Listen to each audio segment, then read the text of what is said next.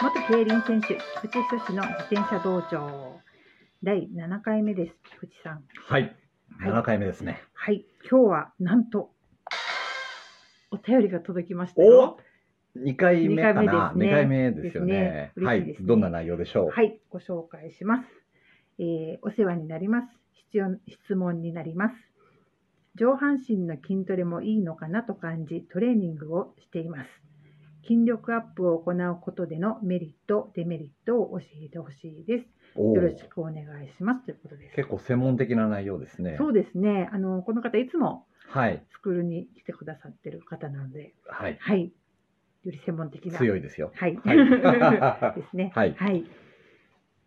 上半身のトレーニングについてなんですが、はい、まずメリットデメリットというは前に上半身の筋トレについて、は菊池い、さんの見解をお聞きしてよろしいですか？そうですね。あのー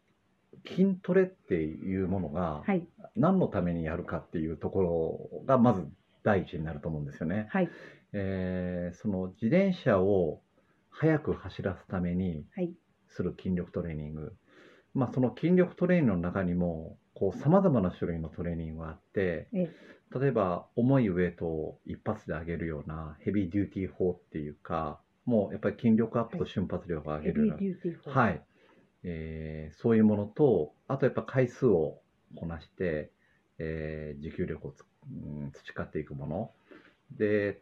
例えばあの、まあ、イチロー選手あのアメリカで活躍してましたよね大リーグで、はいまあ、イチロー選手が取り入れてたのが、まあ、初動負荷初動負荷トレーニングですよね。ええええええ実際あのそのトレーニングは自分もあのやっていたんですけど、はいうんその例えば自転車に乗るときにえースプリントのトレーニング、はいそして、えーまあ、山を乗るトレーニングええ例えば距離を乗るトレーニングさまざ、まなトレーニングがあるように筋トレも全て目的があります。目的が。はい、はいこう筋力トレーニングというざっくりした大きい中にも、あーものすく。ごく細かくええええこう種類が分かれてて。あ、なるほど。はい、はいで、まああのうん、一番大事なのがあの筋力トレーニングするときに、はい。まあ、こう力む、あー、はい。はい、力むような筋トレっていうのは実際自転車上であまり使わないんですよ。こう一発をこうギあューッと上げていくっていうかね。あんまり、そうですね。力まなそいうで、そうですね自。然に体をは使うい、ですね。でこうそうですね必要なトレーニングの中で、まあ、あのウエイトやっていくときに自分が気をつけてたのは呼吸です。呼吸。はい、はい呼吸が体を動かす時のこうスイッチにこうなっていくことが結構あって、まあ、はいスプリントの最初の踏み出しとか、ええで例えばこうトルクを一気に上げていけないといけない時とか、まあ、そういう時に呼吸をうまく使うことで体の中の筋力を使うスイッチを入れていくことがあるんですけど、えでその呼吸をうまく筋力トレーニングの中でこう折り合っていかないと別のものになってくるんですよね。ああ、なるほど。はい、呼吸が、そのスイッチを入れるタイミングに。そうですね、そうう。ですね。はい。こう自転車上で使う呼吸と全く別の呼吸をしながらウエットトレーニングやってしまうと、あー、そうですね。はい、その、そんな息の仕方しないぞっていう。 そうですそうで自転車乗る時すにそうなんですよそうなんですあよーだからなまるあほど筋トレやるときに一番大事なのは、えこう普段自分が、うん、使ってる、まあ、強度強度っていうか、うん、そうですねレースでよく使う強度の心拍とか、えはい。まあ、呼心拍吸とか、まあ、そういうところを少しこう意識してうん筋トレするとよりあのレースに近づけるような筋トレになるかなとは思うんですけど、なるほその心拍と呼吸が自分がどうかっていうのに合わせて。うんそうですねそうですそういねうことですねあのざっくりとした言い方ですごくあうのん難しいんですけど、ええ呼吸は非常に大事です。なるほど。はい、そういったことを踏まえて、はいちょっと上半身っていうことにはい注目したときに、はいどういったとこが自転車乗る上で必要になってくるんですか筋筋肉的に筋力的にそうですねあのまず一番大事なのは体幹ですよ体ね幹はいやはり上半身でも体幹体幹ですねでまあ体幹っていう部分の中にすごくこう大きな部分が体幹っていうふそううですにね言われてどこどこまでかなっていそうですねはいまあなんかお腹ばっかり考えてしまそうんです腹直筋であったり外腹斜筋であったり、まあ、大腰筋もそうですし、えまあ、背筋と多裂筋とか、まあ、いろいろ細かい筋肉が体幹の中には全て含まれるんですけど、まあ、そういうところをどう鍛えるかうんまずそこをしっかりしない限り、あの筋トレやると大体フォームを崩すんですようね。うんんまず体幹をしっかりやってバランスをとって、体育館をやってバランスを。は。い、取る。次に柔軟性です。はい。ああ、柔軟性。 そうですうね。ん柔軟性がこう上がってないと正しいフォームを作れないんで、なるほど。はい。まああの筋トレをする前にええ。ええあのそういうところをしっかりとやってから筋トレをするといいです筋ね。トレでうん筋トレの中にもあのインナーマッスルを鍛えるこれ筋トレって言わないんですけどねインナーマッスルとアウターマッスルって筋肉のこう内側と外側って結構分かれるんですけど、はい。えーアウターを使うその動きっていうのは結構力みがこう入るんであインナーをこう動かしながらアウターつないでいくと、はいこう。スムースな滑らかな動きになるんですよ。いいわゆるアウターがそのうっとこう力をそうですね、初動に、初動にアウターを使っちゃうとあ、なるほど。あのもう力みが入るんあで、ーはい。で上半身の筋トレやる前に、まあ、そうですね、本当に細かな動きというか、こうインナーを効かせる、インナーを効かすためには呼吸も大事ですし、う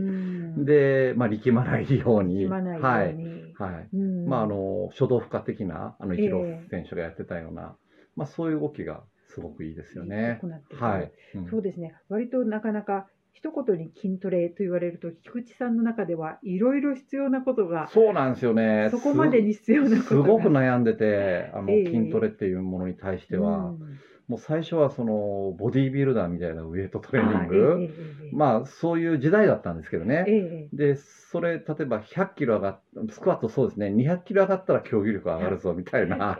え200キロ。うん、そういう時もあったんですけど、じゃあ200キロ上がったから競技力上がるかって上がらなかったんですよ。ああやってみて。はいやってみてね実際にやってみて。うん、上がらなかった。重量を負うのはちょっとその違うなっていうのがあって。うんえまあ、次に、まあ、初動負荷っていう、あの動きをやって、まあ、そのインナーをうまく動かしながらアウターにつなげていくこととやっぱ呼吸と柔軟性と、まうあ、んスポーツに必要なことを全て取り入れるようなウエイトなんですけどそれだけやってもまたねうんちょっと違うんですよね。えうんうんどうどういうことをそうですねパワーがやっぱり、はいあの最初のトルクの立ち上げというかパワーが少し弱いんですよね。パワーが弱い。はいはい、あの自転車という道具を自分の体重も含めて運ばないといけないんで高いスピードまで。自転車も含めて、含めてで体重も含めて運ぶと運ばないといけないなるほど高いスピードまで、なるほど、はい、そうですね、トル自ク転車をトルクと言うんですすけどねよく、あはい、はいええそこまで運んでいかないといけないので、うんやっぱり最初の立ち上げのパワーがどうしても必要になってくるんで、うんまあ、そこをどう折り合わすかっていうのはね、う結構大変だったですそ。の立ち上げのところは初動負荷っていうのと関あ係しすてえくる。ーそ立ち上げのとこは初動負荷の速さも必要なんですけど、えやっえぱり筋力っていうか力がどうしてもいるので、ああ全体的にはいまあ、その力をこうんうどう培っていくのかっていうところは結構悩みました。うんなるほど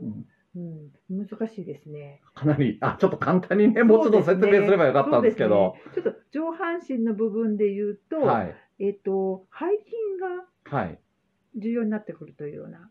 そうですねあのー体の表の筋肉っていうのはわりかしこう作りやすくて、あ、人間あのマッチョな人のイメそーうジですでねよくあありますのよねー。押す筋肉というか、はいこう手をこう向こう側に押すような動きだと体の前が発達するんですけど、うんはい。背中っていうのは肩甲骨うまく動かさないとええ、こう大きくなってこないんですよ。ああ、そうですね。うしどういうどうすればいいんですかね。はい、まああの